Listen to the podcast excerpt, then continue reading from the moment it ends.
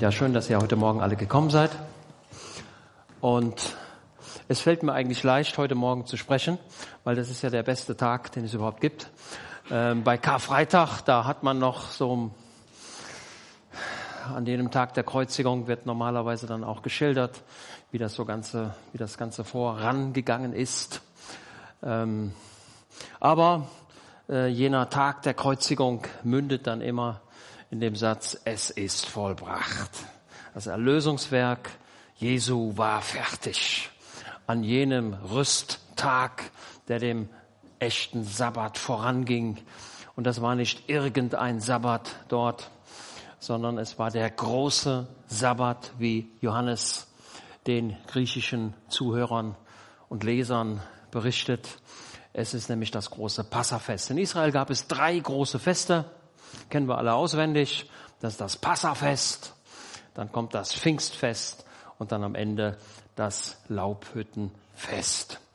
Und die Bibel sagt ganz deutlich, Christus ist unser Passa.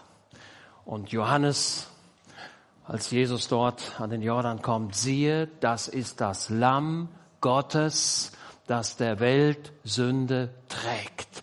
Jesus ist das Lamm. Es gibt eine überragende Parallelität. Als das Volk Israel dort in Ägypten war, das lernen schon die Kinder in der Kinderstunde und auch die Schüler hoffentlich in den Schulen. Hoffe ich doch mal, dass das so ist. Ich habe schon ein bisschen Bedenken.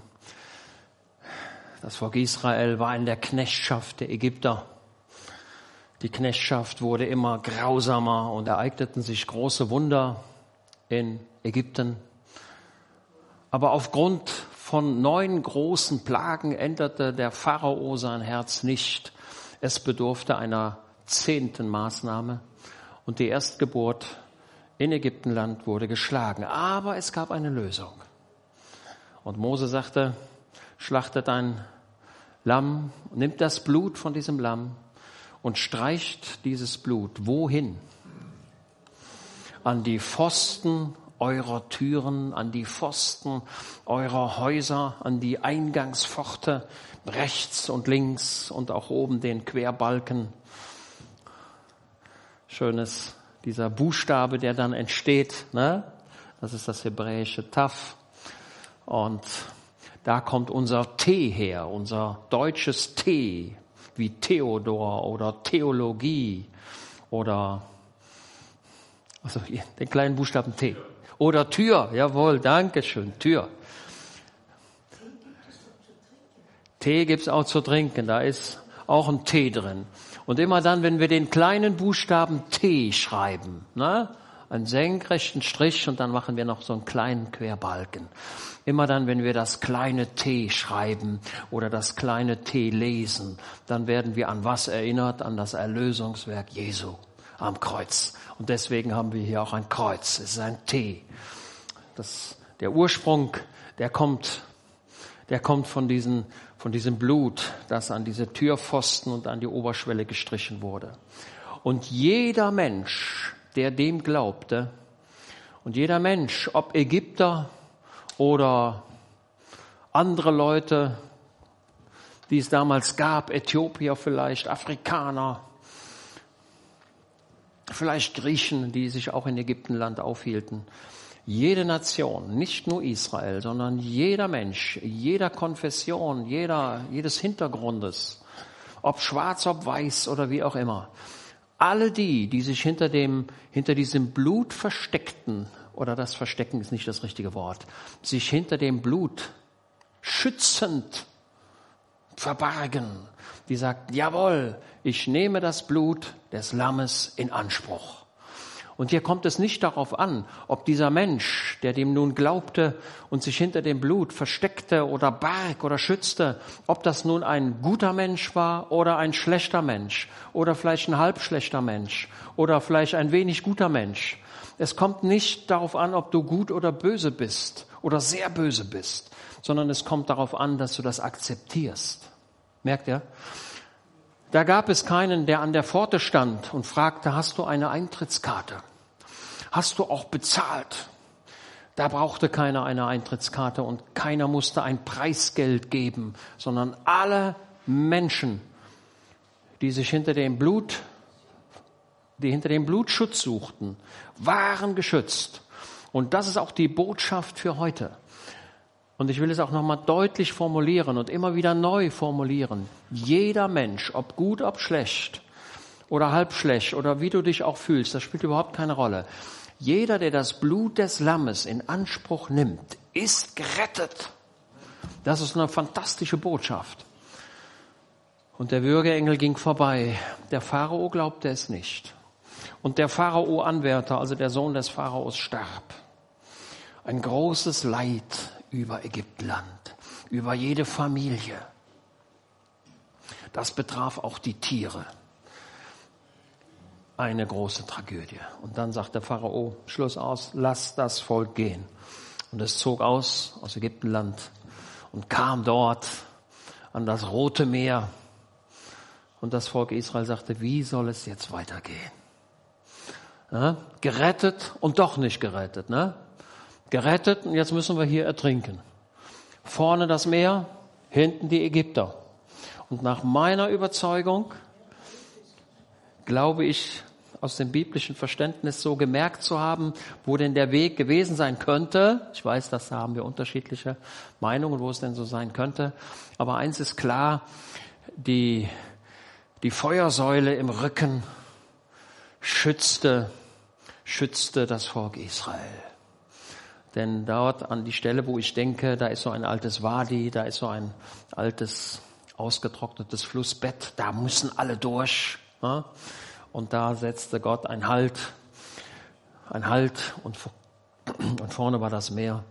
Und Mose nahm den Stab, schlug das Wasser und es öffnete sich.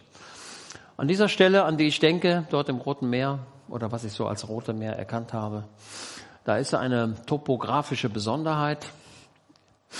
Da ist nämlich, ähm, da ist das Wasser, aber in diesem Wasser, da gibt es dann so ein Berg, über den kann man dann gehen. Aber Achtung, ich verkündige euch nicht, dass, also das ist ein Wunder, ja. Das ist ein Wunder, dass die Wellen schlugen zu. Aber es gab in diesem Meer einen Weg, und das ist das, was der Psalmist sagt. Es gibt Wege, die man nicht sieht. Ja, es ist ein Weg vor dir, den du jetzt noch gar nicht sehen kannst, aber er ist schon da.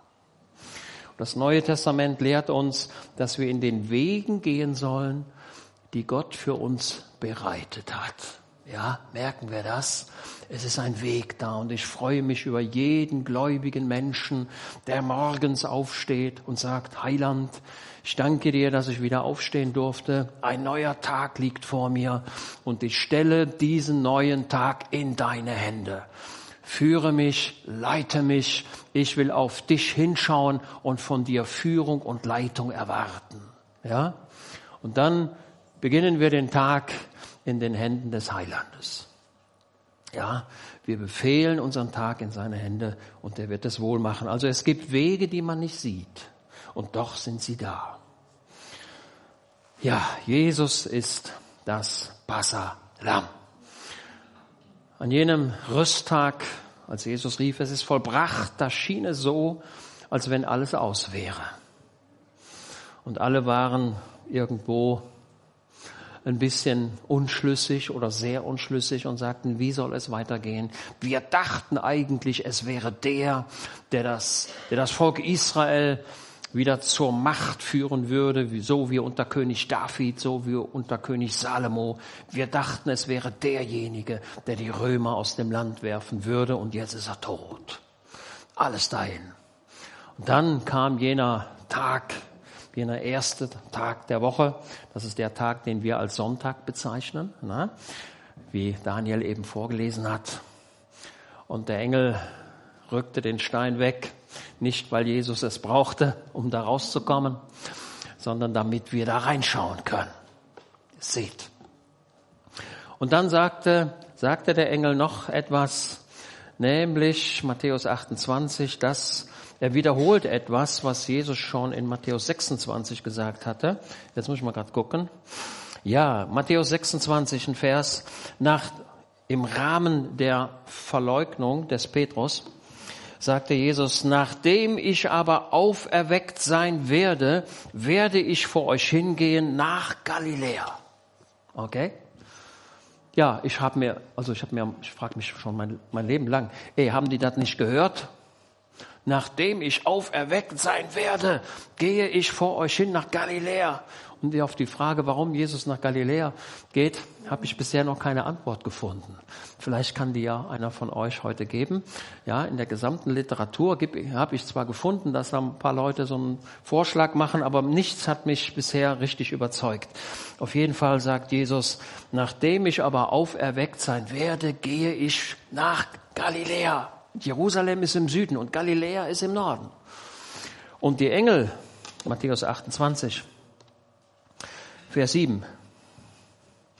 Er ist nicht, oder Vers 6. Er ist nicht hier, denn er ist auch verstanden, wie er gesagt hat. Kommt her, seht die Stätte, wo der Herr gelegen hat. Da haben sie geguckt. Ja. Und der Johannes berichtet, was man dort sah. Man sah, man sah dort die alten Leinentücher, die benutzten Leinentücher, die sah man dort. Die waren noch da. Aber das Markante war, der Körper war nicht da. Ich habe es irgendwann mal verstanden. Nehmen wir mal an, ihr habt euch ein Bein gebrochen und das ganze Bein wird in Gips gelegt. Ja, dann müsst ihr im Bett legen, habt dann einen Gipsverband. So, und wenn ich jetzt sagen würde, ja, zieh doch mal den Gipsverband aus. Zieh, den, zieh mal das Bein aus diesem Gipsverband raus. Dann wirst du sagen, das geht nicht. Ich muss den, der Gips, ne, das ist hart. Ich muss das, den Gips muss ich aufschlagen mit einem Meißel. Muss ich aufschneiden. Ne? Ein Strumpf kann man ausziehen, ein Hemd kann man ausziehen, aber eine, eine feste Leinenhülle, ohne sie zu beschädigen, die kann man nicht. Da kommt man nicht raus. Und das ist das, was, die, was, was man dort sah. Man sah diese Leinentücher, aber leer, hohl.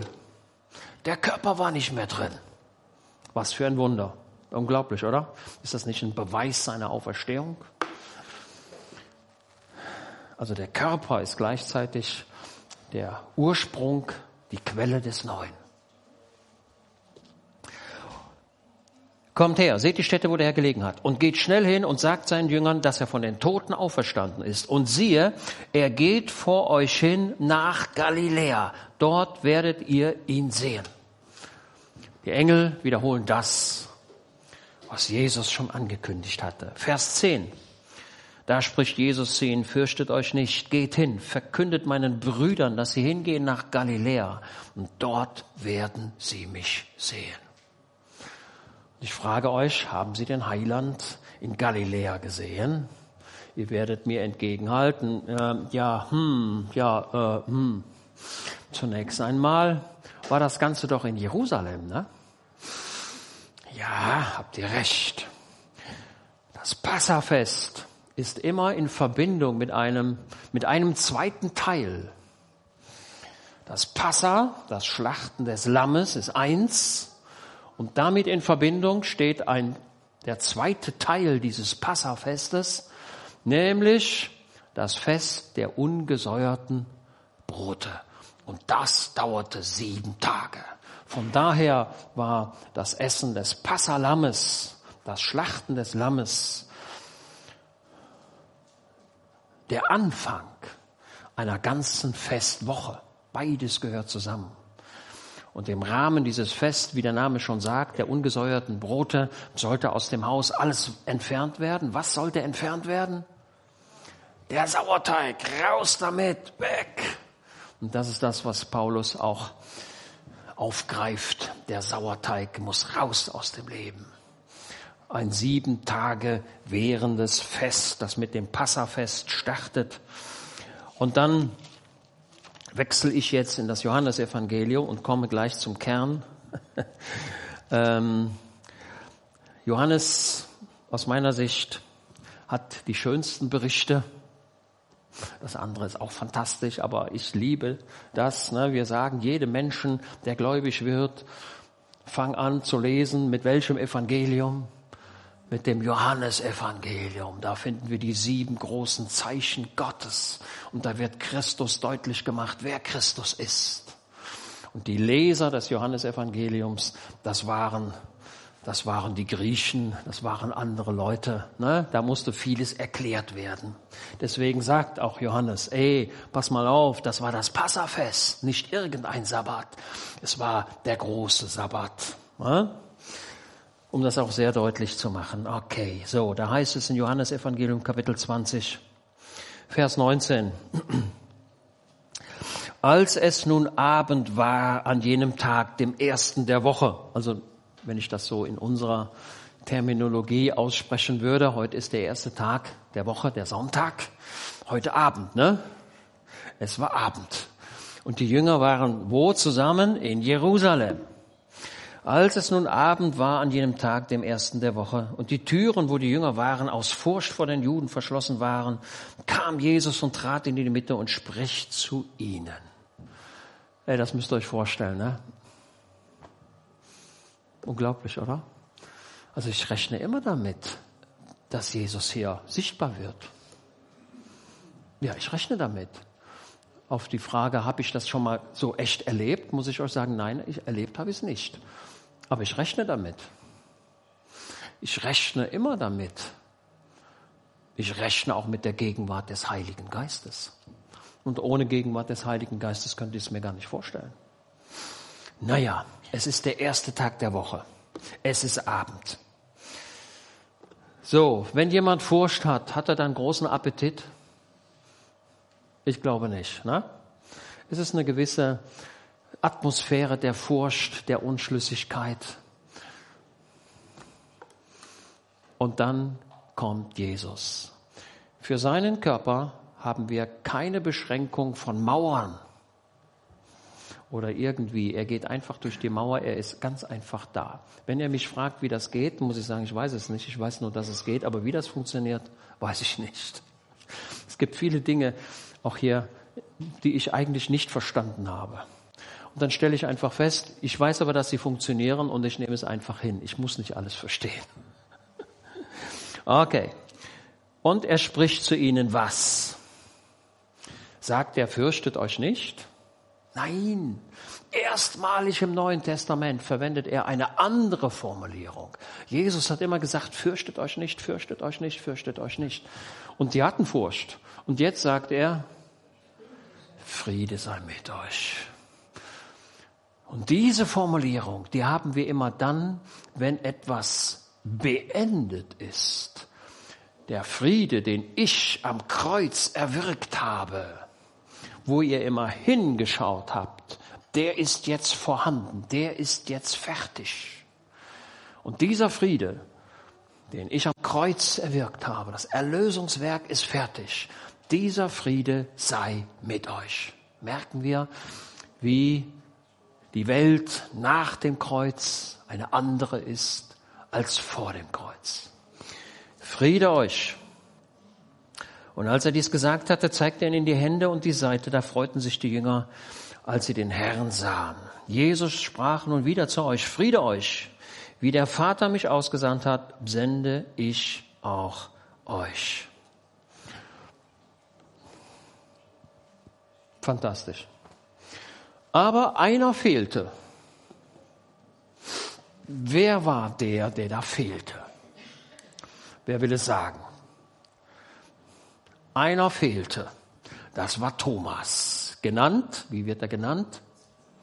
Genannt Zwilling. Thomas aber, einer von den Zwölfen, genannt Zwilling, war nicht bei ihnen, als Jesus kam.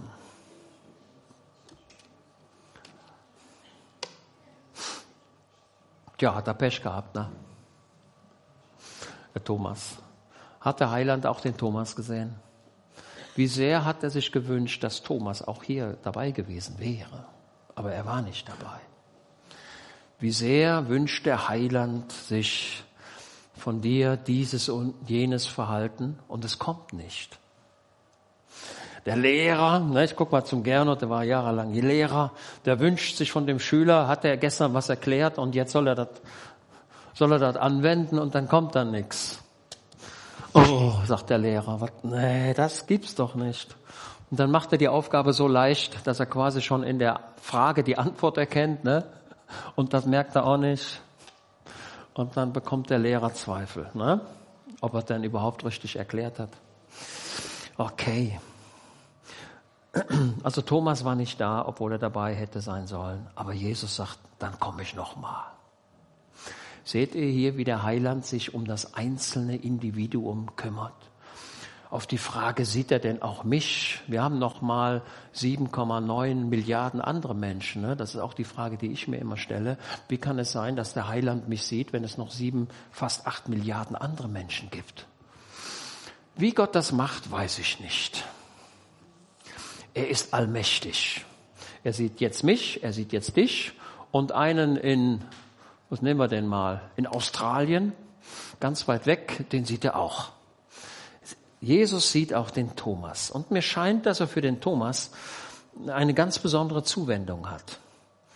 Da sagten die anderen Jünger zu ihm, wir haben den Herrn gesehen. Er aber sprach zu ihnen, wenn ich nicht in seinen Händen das Mal der Nägel, äh, wenn ich nicht in seinen Händen das Mal der Nägel sehe und meine Finger in das Mal der Nägel lege und lege meine Hand in seine Seite, so werde ich nicht glauben. Der war schon richtig resolut. Ne? Ich werde das nicht glauben. Also ich muss das sehen und fühlen. Und merkwürdigerweise, in dem Leib des Heilandes sind die Spuren sichtbar. Das wird für alle Zeit so sein. Für alle Zeit. Ne? Der Johannes in der Offenbarung, er zeigt uns den Himmel und er zeigt uns Jesus als das Lamm Gottes wie geschlachtet. Ja, das Erlösungswerk Jesu wird für alle Zeit im Himmel sichtbar sein. Und im Himmel wird es so sein, immer wenn du Jesus siehst, dann wirst du sagen, wunderbar, er ist mein Heiland, er ist mein Retter. So, da kommt Jesus, als die Türen verschlossen waren und trat in die Mitte. Also, nochmal und so weiter. So werde ich schnell. So, Vers 26. Und nach acht Tagen, also es war der erste Tag der Woche, und dann nach acht Tagen dazwischen was dazwischen war, berichtet Johannes zunächst mal gar nichts. Ne? Also wir haben das erste Mal an jedem ersten Tag der Woche und dann acht Tage später waren seine Jünger wieder drinnen und Thomas bei ihnen. Da kommt Jesus, als die Türen verschlossen waren. Jetzt frage ich euch, ist die Furcht weggegangen in der ersten Woche? Ist die Furcht weggegangen, als Jesus sich als Auferstandenen präsentierte? Nein, sie hatten immer noch Angst.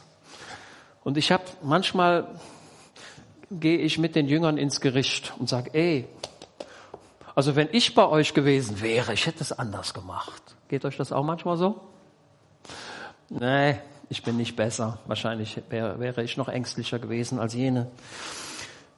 Und nach acht Tagen waren seine Jünger wieder drinnen und Thomas bei ihnen. Da kommt Jesus, als die Türen verschlossen waren und trat in die Mitte und sprach. Was sagte er? Was sagte er wieder? Friede euch, glaubt doch mir, das Erlösungswerk ist fertig. Warum habt ihr Angst? Vertraut mir. Und mir scheint, der gläubige Mensch, der Jesus nachfolgt, hat so viele Probleme damit, Gott komplett zu vertrauen. Da ist doch die Furcht. Ne? Also ich sag bei uns zu Hause, ähm, ne, da wird dann immer gesagt, Mensch, ist die Tür zu? Ja, ich habe auch Verständnis dazu. Man muss den Dieb ja nur nicht einladen. Ne? Also wir machen die Türen zu und dann machen wir auch die Garage, das Garagentor zu und so. Ne? Okay. Aber ich merke doch, dass da eine gewisse Furcht ist. Da kommt der Dieb heute Nacht. Der Einbrecher kommt. Ja. Und, und wenn er kommt, dann soll er kommen, oder? Solange er mir das Leben nicht nimmt, ne? Also wenn der Einbrecher zu uns kommt, ich weiß gar nicht, was er mitnehmen soll. Mein Computer, den könnte er mitnehmen. Oh, da wäre schlecht.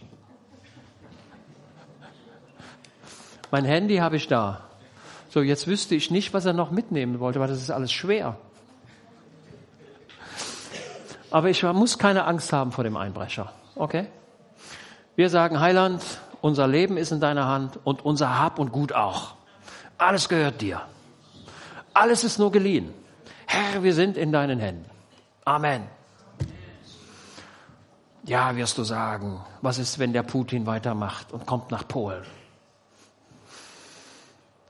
Dann sage ich, ich Erstmal glaube ich nicht, dass er es tut, aber wenn er es tun würde, würde ich sagen, oh Heiland, die Macht dieser Herrscher auf dieser Erde ist begrenzt. Du bist im Regiment. Wir lesen in der Offenbarung immer, und es wurde ihm gegeben, es wurde ihm gegeben, es wurde ihm gegeben.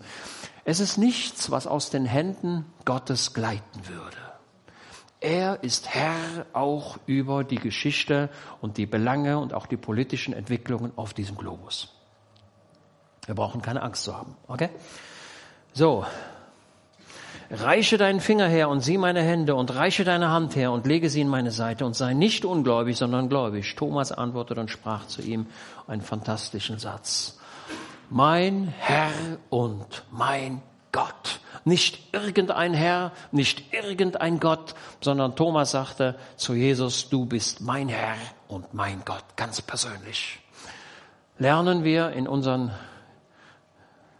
ja, mein, meine Frau sagt öfter, wenn ich dann abends, sage ich dann öfter, wir müssten jetzt mal Essen machen. Und damit meine ich eigentlich, dass sie es macht. Ne? Wir müssten jetzt mal Mittag essen. Ne? Ich weiß nicht, wie ihr das ausdrückt. Ähnlich, ne? Vermute ich mal. Also wir, wenn wir beten, beten wir immer persönlich. Ich sage, Herr, ich danke dir. Ich danke dir, dass du mein Herr bist. Ich spreche weniger von wir, sondern ich persönlich.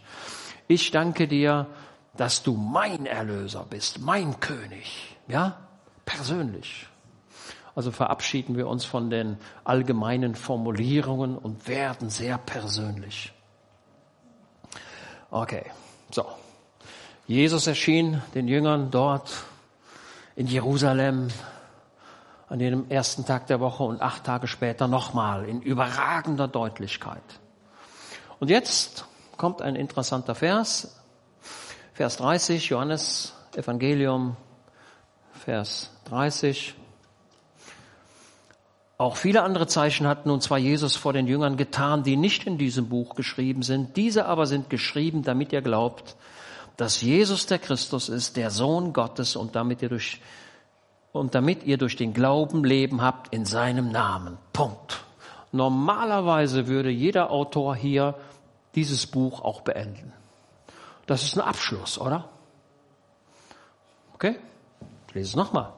Auch viele andere Zeichen hat nun zwar Jesus, hat nun zwar Jesus vor den Jüngern getan, die nicht in diesem Buch geschrieben sind, diese aber sind geschrieben, damit ihr glaubt dass Jesus der Messias, der Gesalbte, der Christus, der Erlöser ist, damit ihr das glaubt. Der Sohn Gottes und damit ihr durch den Glauben Leben habt in seinem Namen. Punkt. Wenn ich jetzt Deutschlehrer wäre, dann hätte ich gesagt, das ist ein fantastisches Abschlusswort. Das Evangelium hat hiermit seinen Abschluss gefunden. Leider, nein, nicht leider, Gott sei Dank kommt da noch ein 21. Kapitel hinten dran. Der Leser ist zunächst einmal geneigt, das Ende hier zu erkennen und sagt, ja, was kommt denn jetzt noch? Jetzt kommt bestimmt noch so eine Schlussformel oder so ein Gruß oder sowas. Es ist aber so, als wenn der Dirigent, der seine Musiker vor sich hat, indem er das Signal gibt, es ist zu Ende und dann einen Schwenk macht und sagt, nein, es ist noch nicht zu Ende. Wir müssen noch mal ein, ah, wir müssen noch mal Luft holen und müssen noch mal in die Trompete blasen. Ja, merkt ihr das, wie man, wie, wie der, wie Johannes, der Schreiber, nochmal Luft nimmt und sagt, eigentlich müsste ich hier enden, aber ich kann gar nicht enden. Ich muss euch noch was schreiben. Merkt ihr? Viele Bibelkritiker kommen dann daher und sagen, dass das 21. Kapitel gar nicht von Johannes sei, weil es ja schon am Ende von Kapitel 20 ja zu Ende gewesen sei. Ich glaube das nicht. Ich glaube, dass ich diese Sprachfassung, die ich hier habe, hier, ne, das ist die Bibel und die reicht, um selig zu werden. Okay, das ist ausreichend. Da fehlt nichts und ich will mich hüten, dem Wort Gottes was hinzuzufügen. Ich will mich aber auch hüten, von dem Wort Gottes etwas wegzutun. Für mich ist das alles Wort Gottes vom ersten Buchstaben bis zum letzten. Ich habe keinen Zweifel. Ich habe keine, ich habe keine Zweifel. Ne? Also für mich ist alles 100% klar. Kapitel 21. Nach diesem offenbarte sich Jesus wieder den Jüngern. Wo? In Galiläa. Ne? Der Leser, der wartet ja schon quasi darauf und sagt, Mensch, Jesus hat doch gesagt, er würde nach Galiläa gehen. Die Engel haben es gesagt. Verkündigt den Jüngern, er geht vor euch hin nach Galiläa. Und wenn, wenn Kapitel 20 zu Ende wäre, dann sagt der Leser, ja, und was ist in Galiläa passiert? Jesus wollte doch nach Galiläa gehen. Und der See Tiberias oder der See Genezareth, am See von Tiberias, also, also der See von Tiberias ist dasselbe wie der See Genezareth. Ne? Wo liegt er? In Galiläa. Und ich kann mir gut vorstellen, die Bibel berichtet davon nichts, aber ihr könnt mich gerne korrigieren. Die Jünger an jenem, an jenem achten Tag, nach dem ersten Tag, ne? Die haben gesagt, so, wir haben den Heiland gesehen, Thomas auch. Jesus hat gesagt, wir sollen nach Galiläa gehen. Kommt, lasst uns nach Galiläa gehen. Und da sind die alle los. Von Jerusalem in den Norden. Aber Jesus hat nicht gesagt, wo nach Galiläa. Ne? Das wäre dasselbe, als wenn ich sage, so, wir treffen uns in Köln. Da sagte Daniel, ja, in Köln, ja, wo denn da? Ich gehe vor euch hin nach Galiläa. Also wenn man Jesus nachfolgt, dann ist nicht immer alles so klar, aber die Richtung ist klar. Merkt ihr das? Die Richtung ist klar. Und da hat der Petrus gesagt, Jesus hat gesagt, wir sollen nach Galiläa gehen. Ja, wo gehen wir denn hin? Ja, nach Galiläa. Ja, wo denn hin? Ja, also ich kann mir gut vorstellen, dass er gesagt hat, und die anderen werden ihm zugestimmt haben, gehen wir zum See Genezareth. Das ist unsere Heimat. Da kennen wir uns am besten. Vielleicht war das das Motiv, warum Jesus gesagt hat, wir treffen uns in Galiläa. Vielleicht, ich weiß es nicht. Ihr könnt aber gerne heute Nacht darüber nachdenken, warum das denn so war. Auf jeden Fall begeben sie sich in den Norden. Und wie weit ist das von Jerusalem bis an den See Genezareth? Und wenn wir mal die Nordspitze von dieser Harfe nehmen, ne, die, die, der See Genezareth sieht so aus wie so eine umgedrehte Birne. Ne? Ganz oben, Kapernaum ist ganz im Norden. Also ich weiß jetzt natürlich nicht, ob es jetzt in Kapernaum war, aber ich vermute schon, weil, weil der Petrus, das lesen wir gleich, was suchte? Was hat er da gesucht? Seine alten Boote, ne? Und seine alten Netze hat er gesucht.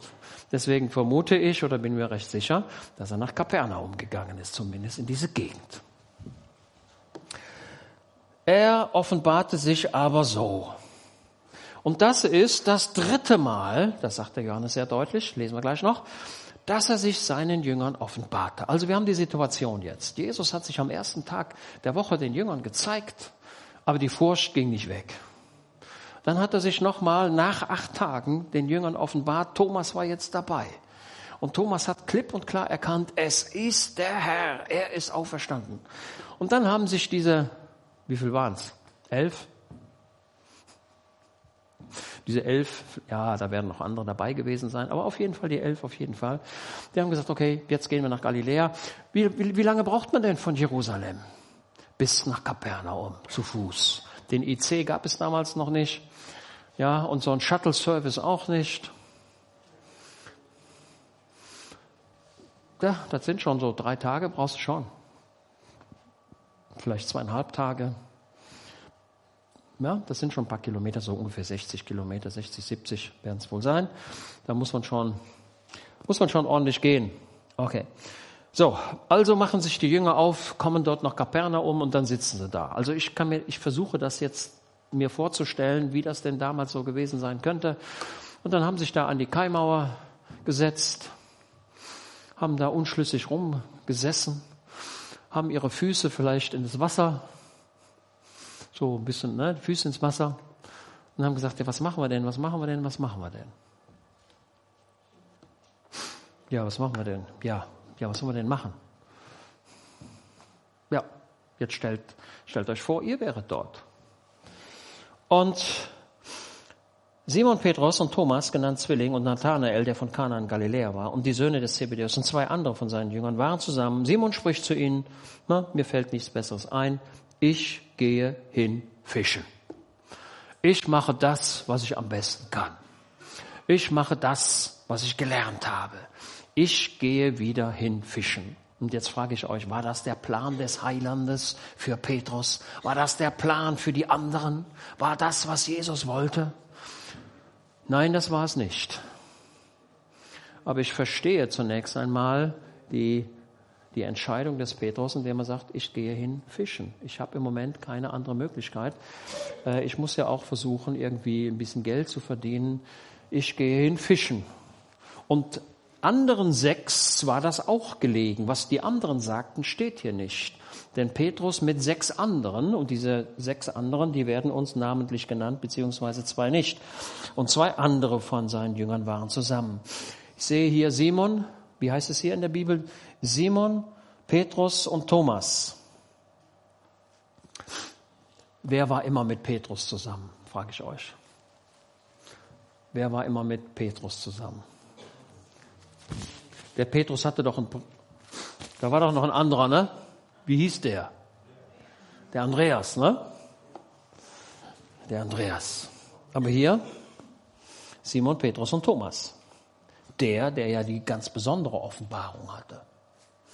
Der sagte ja, Petrus, wenn du fischen gehst, ich habe zwar was anderes gelernt, ich weiß gar nicht, was der von Beruf war, aber bevor ich hier rumsitze und nichts mache, gehe ich mit und die anderen auch. Aber nicht alle. Es sind sieben. Sieben Mann in einem Boot. Die gehen hin fischen. Das Interessante ist, dass sie ja ihr Equipment hatten. Als Petrus sich damals bekehrte, in Lukas 5 können wir gleich anschauen, denn wir haben hier eine Parallele zu Lukas 5, hat er sein Boot beiseite gelegt und seine Netze irgendwo zum Trocknen gelegt und hat möglicherweise gesagt, es könnte sein, dass ich mein Boot noch mal brauche. Es könnte sein, dass ich die Netze noch mal brauche. Merkt ihr? Der gläubige Mensch legt sich manchmal eine, einen Plan B zurecht und sagt, wenn das mit Jesus hier nicht klappt, dann mache ich das wieder. Habt ihr? Es gibt aber in der Bibel einen Mann, der hat im Rahmen seiner Bekehrung eine radikale Bekehrung vollzogen. Der hat nämlich einen Schlussstrich gezogen und hat alles verbrannt, was er hätte brauchen können. Wer war dieser Mann im Alten Testament, der einen Schlussstrich unter sein altes Leben zog und sagt, das ist jetzt vorbei und ich werde hier auch nie wieder zurückkehren und ich folge diesem Mann. Das war der Elisa der Elisa, der seine Gespanne aufgab, das Geschirr. Und ich habe mir immer gesagt, Mensch, Elisa, das hättest du noch bei eBay verkaufen können. eBay gab es damals noch nicht. Aber er hat radikal, einen radikalen Strich gezogen. Ich freue mich über Menschen, die, wenn sie Jesus, wenn sie entscheiden, Jesus nachzufolgen, das mit ganzem Herzen tun, mit all ihrer Kraft, mit all ihrem Sein und sagen, das alte Leben ist vorbei und ich habe keine Chance mehr zurückzukehren. Bei Petrus war das anders. Der hatte die Boote eingeölt, trockengelegt, er hatte die Netze nochmal geflickt und hatte sie in seinen Schuppen aufgehängt, wenn er sie nochmal brauchen würde. Und Jesus wusste es. Ich gehe hin fischen. Sie sprechen zu ihm, auch wir gehen mit dir. Sie gingen hinaus und stiegen in das Schiff, und in jener Nacht fingen sie nichts. Ich sage mal dazu, so geht es auch dem gläubigen Menschen. Es gibt manchmal Tage, die sind richtig erfolglos. Es gibt manchmal Zeiträume im Leben, die sind eigentlich vergeblich. Also wenn ich irgendwas mache, nehmen wir mal an, ja, nehmen wir mal das Beispiel wieder. Du nimmst ein Brett und dann sägst es zu dann gehst du mit dem Brett auf die Schleifmaschine, schaust, dass sie schön glatt ist. Dann gehst du mit deiner Oberfräse an die Kante und brichst die Kanten hier. Und dann sagst du, nee, das ist noch nicht so gut. Da musst du noch mal. Und dann drehst du das Brett nochmal und schleifst es nochmal und dann fühlst du, ob alle Unebenheiten weg sind. Dann sagst du, nein, ist noch ein bisschen grob. Ja, und dann machst du das, hast den ganzen Tag an dem Ding da gemacht. Und dann bist du irgendwann fertig und dann passt es an und sagst, es ist zwei Zentimeter zu kurz.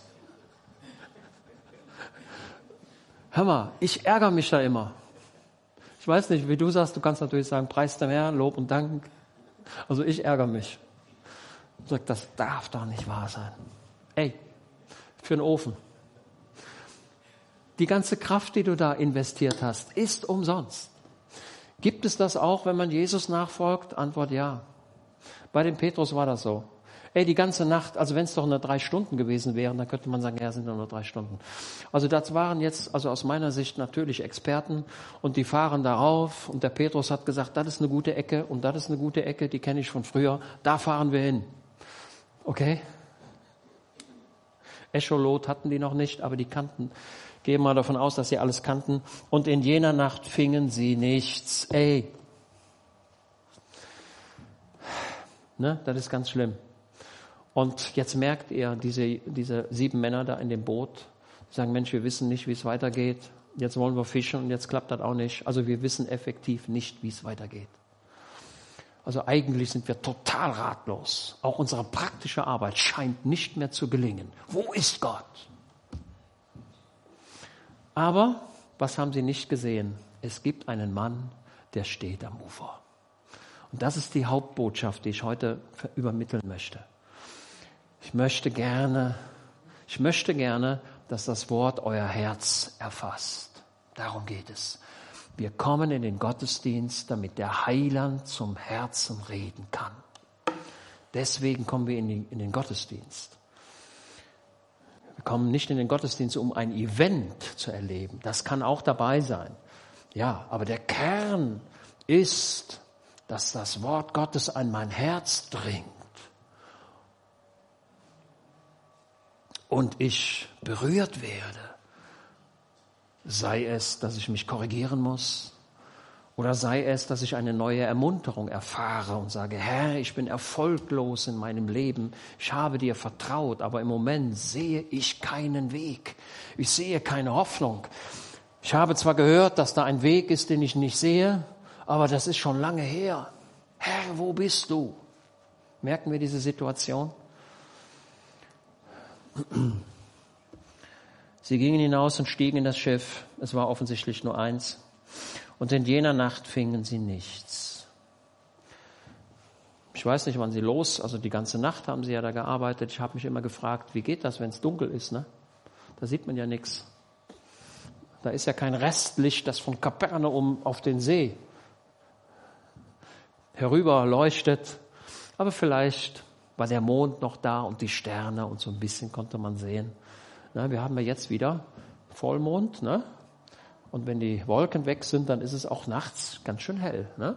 So könnte ich mir das vorstellen, dass es dort auch so war. Als aber schon der frühe Morgen anbrach, stand Jesus am Ufer. Schaut mal, das ist der Kerngedanke, den ich heute übermitteln möchte. Jesus sieht dich in deiner Erfolglosigkeit. Jesus sieht dich in deiner Ratlosigkeit. Er ist schon da. Nehmen wir zur Kenntnis, dass Jesus da ist, auch wenn ich keinen Erfolg habe, auch wenn ich keine Zukunft sehe, ist Jesus schon da. Er geht nicht übers Wasser. Das ist markant. Er muss auch nicht übers Wasser gehen, es ist ja gar kein Sturm da. Es reicht, dass Jesus am Ufer des Meeres steht, am Ufer des See Genezarets. Er, er, steht, er, er steht am Ufer. Und wo schaut er hin? Frage ich euch, war er die ganze Nacht da? Ich glaube schon. Jesus muss nicht ins Bett, falls das jemand denken muss. Gott wird nicht müde. Gott braucht keinen Schlaf. Im Himmel müssen wir nicht mehr schlafen gehen. Also das ist meine Überzeugung. Ich wüsste nicht, warum man im Himmel schlafen gehen müsste. Der Hüter Israels schläft nicht und schlummert nicht. Er ist immer wach. Menschen müssen schlafen der Heiland nicht. Er ist immer da. Und so steht dieser Mann, stand Jesus, der Sohn Gottes, am Ufer. Doch wussten die Jünger nicht, dass es Jesus war. Das kann ich mir gut so vorstellen, als so die Sonne so langsam über die Berge kam. Sehen Sie dort einen Menschen und die denken, ja, was ist das denn für einer? Der ist vom anderen Tag übrig geblieben, ne, wie man so manchmal ja so sagt. Was ist das für einer? Sie haben ihn nicht erkannt. Ich frage euch, wie weit, wie weit waren sie vom Ufer weg? Weiß das jemand? Der Bibelleser weiß das. Denn wir wissen ja, Jesus rief ja den Leuten zu da im, im Boot. Ja, sie waren 100 Meter weit weg. 100 Meter. Ja, 100 Meter, ne? Geht ins Waldstadion, da ist so eine Arena. In den Sportarenen sind immer die Geraden, 100 Meter lang. Habt ihr eine Vorstellung, wie, lang, wie weit das ist? Ne? 100 Meter. Der 100-Meter-Läufer, das ist mörderisch. Der holt nämlich einmal Luft und rennt dann durch. Denn wenn er unterwegs nochmal Luft holen müsste, wie ich, dann kann er nie gewinnen. Die 100-Meter-Sprinter holen Luft und rennen die 10 Sekunden, die man braucht. Ich brauche ein bisschen länger. Ne? Ist hier jemand, der die 100 Meter noch unter 10 Sekunden schafft? Der Colin vielleicht. Aber dann müsste er aus Jamaika kommen, ne? Okay. So. Und jetzt kommt ein Satz, der kommt, der ist einzigartig, der kommt nur einmal so in der Bibel vor. Jesus spricht zu ihnen, Kinder. Was für eine Ansprache. Kindlein. Ja? Der sagt doch nicht, ey Petrus, du Sohn von XY und ihr da, ihr anderen da. Wie spricht er sie an? Mit Kindlein. Das ist das, das ist das erste Mal, dass wir so eine Formulierung im Neuen Testament haben. Und hier bringt Jesus eine ganze Zuneigung zum Ausdruck. Und so spricht er auch heute Morgen zu dir und sagt, Kindlein, schau nicht auf deine vergeblichen Pläne, schau nicht auf deine Misserfolge, hab keine Angst vor der Zukunft, fürchte dich nicht, Friede sei mit euch. Ich habe das Erlösungswerk getan. Vertraut mir, ich bin da. Ich habe dem, die, ich habe von demjenigen die Macht, der Macht über den Tod hatte, dem habe ich die Macht weggenommen. Okay? Jesus hat die Macht über den Tod. Und diese Macht hat er erwirkt am Kreuz von Golgatha. Er ist der Erstling der Auferstandenen, hat den Tod durchbrochen. Und deswegen darf auch ich leben. Der gläubige Mensch darf mit Jesus leben. Er geht zwar körperlich durch das Tor des körperlichen Todes hindurch, das ist wahr, aber er wird auferstehen, weil Jesus lebt. Weil Jesus lebt, lebe ich auch morgen. Das ist das Großartige. Der Teufel hat seine Macht verloren. Jesus hat die Schlüssel des Todes. Offenbarung Kapitel ziemlich weit vorne. Er hat, er ist der Herr. Und ich gehöre nicht dem Teufel, sondern ich gehöre dem Heiland. Weil Jesus auferstanden ist, darf auch ich auferstehen. Okay? So. Kinder, habt ihr wohl etwas zu essen? Sie antworteten ihm, nein. So, jetzt kommt zu dieser Erfolglosigkeit, zu dieser Ratlosigkeit noch ein weiteres Problem hinzu, nämlich Hunger. Wir haben nichts zu essen. Und das ist ein elementares Problem in unserem Leben. Wir haben früher zu Hause, das werdet ihr, hm, also ich kann mich noch erinnern, dass meine Eltern und wir auch, wir hatten eine große Kartoffelkiste. Die hatten wir im Keller. Und im Herbst haben wir uns immer Einkellerungskartoffeln gekauft. Und dann war immer die Frage, so viel Zentner oder so viel Zentner. Es war gar nicht die Frage, ob man, ob man einkellert oder nicht, das war klar. Heute brauchen wir das nicht mehr, weil wir die Kartoffeln im Laden kaufen können. Ich denke, dass ihr macht ja das auch so. Ne? Wir sind hungrig. Und es war kalt. Also wenn man, also jetzt frage ich euch mal, gibt es hier jemand, der in der Vergangenheit auch schon mal Nachtdienste gemacht hat? Nachtdienste? Das ist ganz, ist unangenehm. Die Krankenschwestern machen Nachtdienste, ne? die Feuerwehr macht Nachtdienste, die Polizei macht Nachtdienste. ne, überall haben wir Nachtdienste und das ist schlimm. Ne, du gehst abends zum Nachtdienst. Ne, also ich habe immer um 10 startete man bei uns und äh, das ging dann bis 6 Uhr morgens. Ne? Ja, so bis 2 Uhr, 3 Uhr geht das noch. Ne? Aber so um 3, um 4 Uhr, da wirst du müde. Dann guckst du schon und die Zeit geht nicht vorbei. Und du musst da sitzen. Und dann sagst du, Mensch, ich mache jetzt mal ein Nickerchen, sieht ja keiner, ne? aber das geht auch nicht. Das geht auch nicht, ne? Das geht, ne? Die römischen Wachen am Grab, die durften nicht schlafen, das ging, ging nicht. Als Jesus auferstanden war und der Engel sich auf den Stein setzte und die Wachen das alles sahen, da waren sie wie tot, ne? Die fielen um vor der Herrlichkeit Gottes, fielen die um und konnten nichts mehr sagen und sind abgehauen. Und dann haben die Obersten gesagt, eh, sagt, seine Jünger haben ihn gestohlen, als wir schliefen. Ne? So die Strategie. Ne? Aber ich frage euch, wenn jemand schläft, wie kann er dann sehen, wer da was weggenommen hat? Merkt er? Das geht doch gar nicht. Seine Jünger haben ihn weggenommen, als wir schliefen. Verrückt, oder? So eine, so eine blöde Ausrede habe ich noch nie gehört.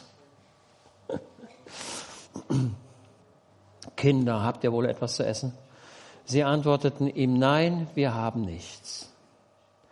Er aber sprach zu ihnen, also dieser fremde Mann am Ufer, er spricht zu ihnen. Also das Boot ist schon relativ nahe herangekommen, man kann so, sogar sprechen. Werft das Netz auf der rechten Seite aus. Ich habe mich oft gefragt, warum denn auf der rechten Seite? Kannst du mir jemand beantworten? Offensichtlich hatten sie die linke Seite genutzt, ne, dass sie irgendwie am Ufer gefahren sind und der Petrus hat immer gesagt, da vorne sind die Fische, da müssen wir und so weiter. Und Jesus sagt, macht es anders. So, jetzt frage ich euch, hat Gott Gewalt darüber, wie die Fische im Wasser schwimmen? Antwort ja. Das lesen wir im Buch Hiob. Buch Hiob lesen wir, dass Gott auch der Herr ist über die Fische im Wasser und all da, was darum schwimmt. Und Gott bestimmt, wo die Fischschwärme schwimmen. Und Jesus wusste, nee, wenn die das da machen, dann kann das nicht funktionieren, denn die Fische sind jetzt auf der anderen Seite. Es hätte auch andersrum sein können. Also ich sehe jetzt keine Bedeutung in links und rechts, aber hier ist es nun mal so. Und Jesus sagt, pass mal auf, ich bin der Herr über alles. Ich bin auch der Herr über die Natur und ich weiß, wo die Fische schwimmen. Und Jesus hat ein paar Fische bestellt. Was waren das für Fische? Waren das jetzt so kleine? Das waren große. Ne? Du gehst zum Buffet und es sind noch zwei Stück Fleisch da. Und du hast Hunger. Und es gibt ein kleines Stück und ein großes Stück. Welches nimmst du? Das große Stück ist doch wohl klar, oder? Mir sagte jemand, ähm, der, also es kamen zwei Leute gleichzeitig, ein kleines und ein großes. Und der einer war aber dennoch schneller und nahm das Große und darüber war der andere enttäuscht und sagte, Mensch, der, der hat das Große. Und dann sagte er zu ihm, hör mal, wenn ich du gewesen wäre, dann hätte ich das Kleine genommen. Ja, sagt er, deswegen kriegst du ja auch das Kleine, ne? Okay. Also es waren große Fische, ja? Es waren große Fische. Werft das Netz auf der rechten Seite und ihr werdet, so jetzt passt mal auf, ihr Bibelleser, ihr Bibelexperten, welches Wort haben wir hier? Und ihr werdet, steht da, und ihr werdet fangen oder steht da, und ihr werdet finden? Hier steht, und ihr werdet finden. Und dieses Wort finden haben wir im Johannesevangelium öfter. Das ist ein ganzes, oder, oder, überhaupt in den Evangelien. Da heißt es an einer Stelle, suchet und ihr werdet finden. Hier steht nicht fangen, sondern ihr werdet finden. Und damit macht Jesus deutlich, rechnet bitte mit mir, rechnet mit meiner Übernatürlichkeit. Ich habe den Tod überwunden, ich bin Herr über den Tod, ich bin Herr über alles. Mir ist gegeben, wie sagt Jesus, mir ist gegeben alle Macht im Himmel und auf Erden. Und ihr werdet finden. Okay? Ihr werdet finden, was ihr sucht. Also rufe ich euch heute, heute zu, suche Jesus, bleib bei ihm, vertraue ihm und ihr werdet finden. Okay? Also ich habe heute eine Verheißung auszusprechen. Sucht ihn und ihr werdet ihn finden. In all deiner Erfolglosigkeit, in deinen Problemen, suche Jesus und du wirst finden, was du brauchst. Okay? Ihr werdet finden. Achtet auf das Wort. Finden. Etwas sehr ungewöhnlich, passt da eigentlich gar nicht hin. Und jetzt, kommen sie, jetzt kommt noch was. Da warfen sie es aus und konnten es vor der Menge nicht mehr ziehen. Und wer das Johannesevangelium kennt, wer ist es, der zum Vater zieht? Keiner kommt zum Vater, es sei denn, er zieht ihn. Ne? Jesus zieht dich. Merkt ihr an diesen Wörtern, die wir hier haben, finden und ziehen. Und ich sag mal, also ich habe das in meinem Leben oft genug erlebt, wo der Heilige Geist an meinem Leben zieht. Insbesondere, wenn man sich bekehren soll, ist das so. Du stehst da, hörst das Evangelium, du hörst davon, dass es notwendig ist, zu Jesus zu kommen. Und er zieht dich, das ist so wie ein mächtiger, wie so ein Sog, ne? so, der zieht. Und du willst nicht. Und dann hältst du dagegen. Und dann irgendwann, also in meinem Leben ist es so gewesen, dass das Rufen des Heilandes stärker war als mein Widerstand. Aber widerstanden habe ich. Ich wollte nicht. Wenn man zu Jesus kommt, muss man sich aufgeben. Dann sagt man, Jesus, du hast recht. Nimm mich an, ich bin ein Sünder. Nimm mich so, wie ich bin. Ich gebe meinen Widerstand auf. Dein Ziehen ist stärker. Es zerreißt mich quasi. Die Liebe des Heilandes reißt an deinem Leben in mächtiger Art und Weise. Und ich wünsche mir, dass du das auch so erlebst. Dass du erlebst, wie der Heiland an deinem Leben zieht und sagt, komm, komm. Okay? Da sagte jener Jünger, den Jesus liebte, das war der Johannes zu Petrus, nee, es ist der Herr. Simon Petrus nun, als er hörte, dass es der Herr sei, gürtet das Oberkleid um, denn er war nackt. Also der hat seine, also der war nicht ganz nackig. Ne? Im biblischen Verständnis ist der Mensch, der in der Unterhose geht, nackt. Ne? Und dann hat er gesagt, nee, zum Heiland kann ich aber jetzt nicht so kommen mit der, Unter, mit der Unterbuchs. Hat er sich seinen, sein Hemd angezogen ne? und ist dann mit der Bekleidung da rein ins Wasser. Und jetzt frage ich euch, wenn man die ganze Nacht unterwegs war, man hat kalt und hungrig und springt dann ins kalte Wasser, ist das ein Vergnügen? Also für mich ist es ein Vergnügen, wenn ich morgens aufstehe und gehe unter die 37 Grad heiße Dusche. Und das heiße Wasser kommt aus der Wand, also bei uns kommt das aus der Wand raus. Was für ein Luxus, oder? Das ist für mich ein Vergnügen, aber nicht morgens bei Dunkelheit, bei relativer Dunkelheit in das kalte Wasser. Aber ich sehe hier, als Petrus hörte, es ist der Herr. Endlich, endlich ist er da. Und er schwimmt die 100 Meter oder die 80 Meter. Da, die anderen Jünger aber kamen in den Boot, denn sie waren nicht weit vom Land, so etwa 200 Ellen, also 100 Meter, und zogen das Netz mit den Fischen nach. Als sie nun ans Land ausstiegen, sehen sie ein Kohlenfeuer liegen. Das Kohlenfeuer kommt nur im Johannesevangelium. Nein, stimmt gar nicht. Nein, nein, kommt auch im anderen Evangelium vor. Was verbindet ihr mit dem Kohlenfeuer, das Jesus dort schon gemacht hatte? Und da habe ich mich immer gefragt, Heiland, wo hast du die, wo hast du die Kohlen hergehabt? Gab es da einen Kohlenhändler? Hatte das Geschäft schon geöffnet? Ich weiß es nicht. Auf jeden Fall waren die Kohlen da. Vielleicht haben die Engel es dorthin gebracht. Auf jeden Fall hat der Heiland schon Kohlenfeuer gemacht und ein Kohlenfeuer anmachen, das ist gar nicht so einfach. Also trockenes Holz kann man gut anmachen, aber bis die Kohlen dann mal durchglüht sind, das dauert ein bisschen. Also ich lege bei uns im Kamin, äh, wenn ich mal ein bisschen, wenn ich ein bisschen faul bin, dann lege ich da immer ein, paar, ein Brikett rein. Denn die Briketts halten die Hitze immer, manchmal die ganze Nacht. Da ist morgens noch Blut da. Ein Kohlenfeuer. Woran erinnert euch das Kohlenfeuer? Als der Petrus dort an das Land kam und sieht Jesus und dann sieht er das Kohlenfeuer. Und woran wird er erinnert? An das Kohlenfeuer, als er Jesus verriet. Denn er hatte sich an diesem Kohlenfeuer die Hände gewärmt. Nicht nur die Hände, es war ja kalt. Er ging zu diesem fremden Feuer, wo er gar nicht hingehörte. Und mir scheint, als wenn Jesus sagen wollte, ey, pass mal auf, all die Vergangenheit, falls sie dich quälen sollte, Petrus, nee, ist alles gut. Okay? Es sind manchmal so Dinge in unserem Leben, die quälen können, Dinge in der Vergangenheit, wo irgendwo was, was passiert ist, wo du sagst, Mensch, hätte ich das doch damals so gemacht. Hätte ich das doch so gemacht, habe ich aber nicht. Ich kann es nicht mehr ungeschehen machen. Und es kann sein, dass sich so ein Gedanke über Jahrzehnte quält.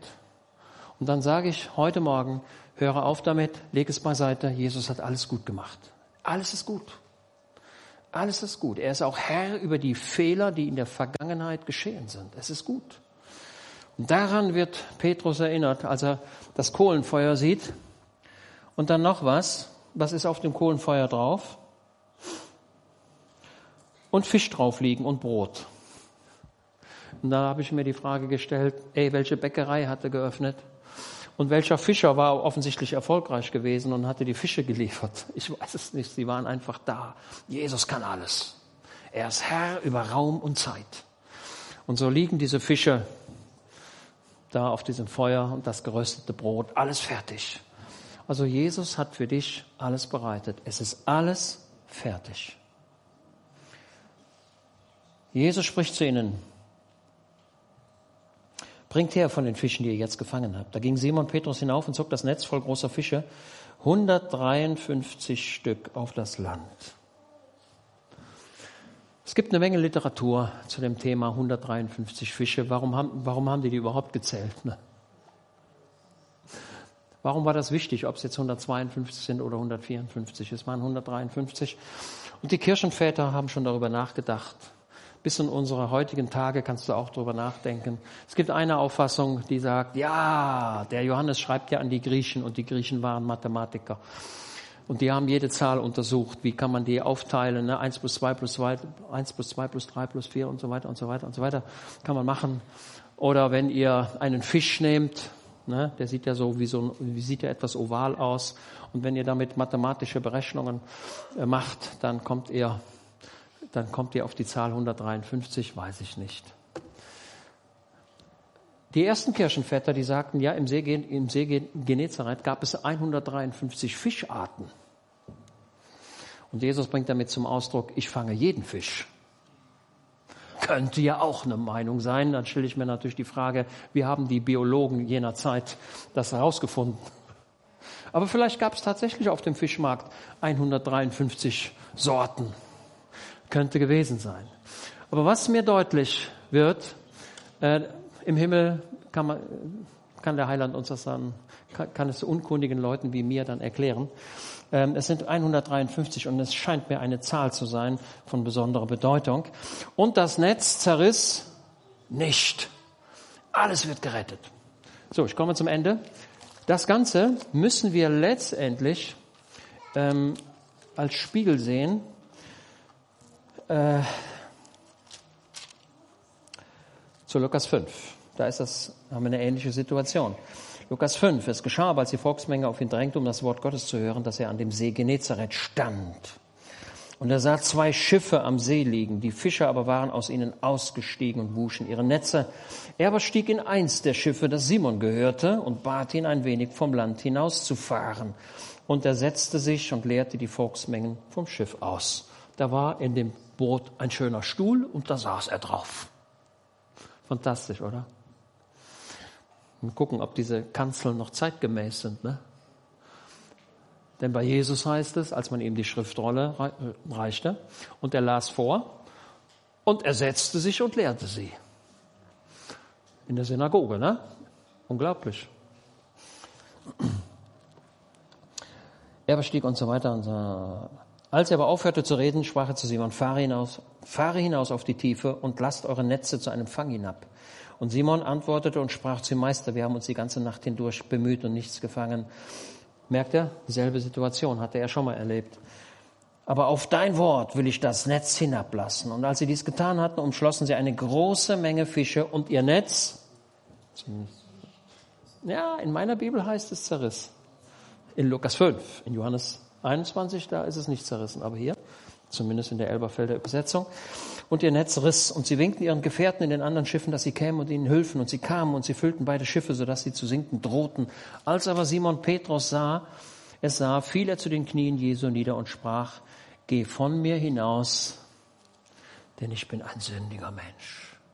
Das ist die Sündenerkenntnis, die dann entsteht, wenn man Jesus sieht.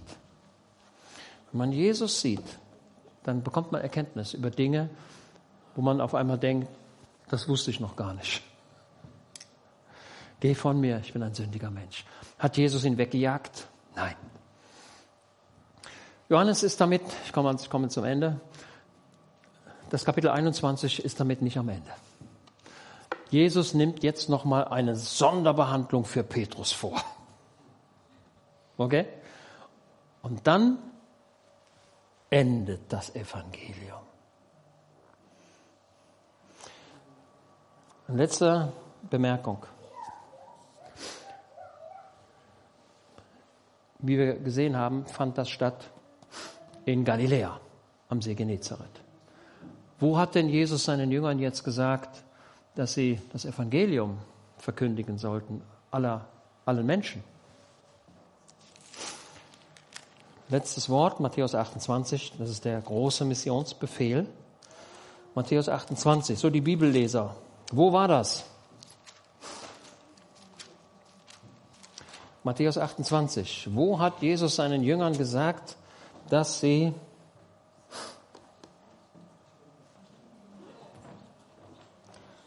Ja, lesen wir Matthäus 28 oder gibt erstmal selbst die Antwort.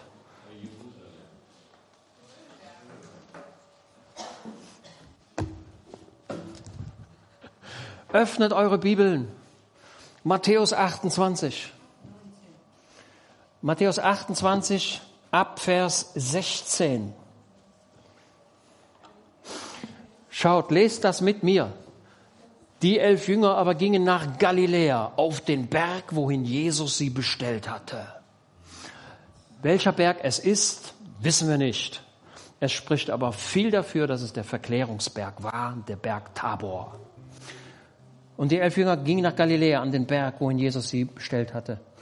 Jesus hat sie bestellt. Morgen um so und so viel Uhr, da und da. Zack, da sein. Wir waren alle da, alle elf. Und als sie ihn sahen, warfen sich vor ihm nieder. Einige aber zweifelten. Und Jesus trat herzu und redete mit ihnen und sprach, mir ist alle Macht gegeben im Himmel und auf Erden. Geht nun hin und macht alle Nationen zu Jüngern, indem ihr diese tauft auf den Namen des Vaters und des Sohnes und des Heiligen Geistes und sie lehrt, alles zu bewahren, was ich euch geboten habe. Und siehe, und siehe, ich bin bei euch alle Tage bis an der Welt Ende. Unglaublich, oder? Aber das war noch nicht das Ende. Das war noch nicht das Ende, denn Jesus bestellte sie nochmal. Aber diesmal, wohin? Nach Jerusalem. Aber auch nicht nach Jerusalem. Wohin hat er sie bestellt? Als er in den Himmel fuhr. Nach Bethanien. Nach Bethanien. Falls ihr es nicht glaubt, Lukas 24. Schaut mal, wie, wie fantastisch das Wort Gottes ist. Also von Jerusalem nach Galiläa an den See Genezareth, dann auf den Berg Tabor und dann wieder nach Jerusalem und dann wieder nach Bethanien. Ey, was da alles los war. Ey, die hatten, die mussten, die mussten, hatten eine intensive 40 Tage. Als, Vers 50, ich bin jetzt fertig. Lukas 24, 50. Er führte sie aber hinaus bis nach Bethanien das ist der Osthang des Ölberges in der Nähe von Jerusalem und hob seine Hände auf. Er hob seine Hände auf. Ja, wie hat das gemacht? So wahrscheinlich. So, so, so, so. Ähnlich. Er hob seine Hände auf und segnete sie. Und es geschah, während er sie segnete, schied er von ihnen und wurde hinaufgetragen in den Himmel. Und sie warfen sich vor ihm nieder und kehrten nach Jerusalem zurück mit großer Freude. Die Furcht war weg. Er hatte sie gesegnet. Er hat seine Hände aufgehoben, er hat sie gesegnet, er hat ihnen gesagt, mir ist gegeben alle Macht im Himmel und auf Erden. Ich sehe deine Ratlosigkeit, ich sehe deine Verzweiflung, aber ich bin der Mann am Ufer, der dich sieht. Vertraut mir. Und jetzt startet der Siegeslauf des Evangeliums. Zehn Tage später, das kommt beim Pfingstfest. Da geschieht Unglaubliches. So, jetzt singen wir noch ein Lied, ne? Oder zwei.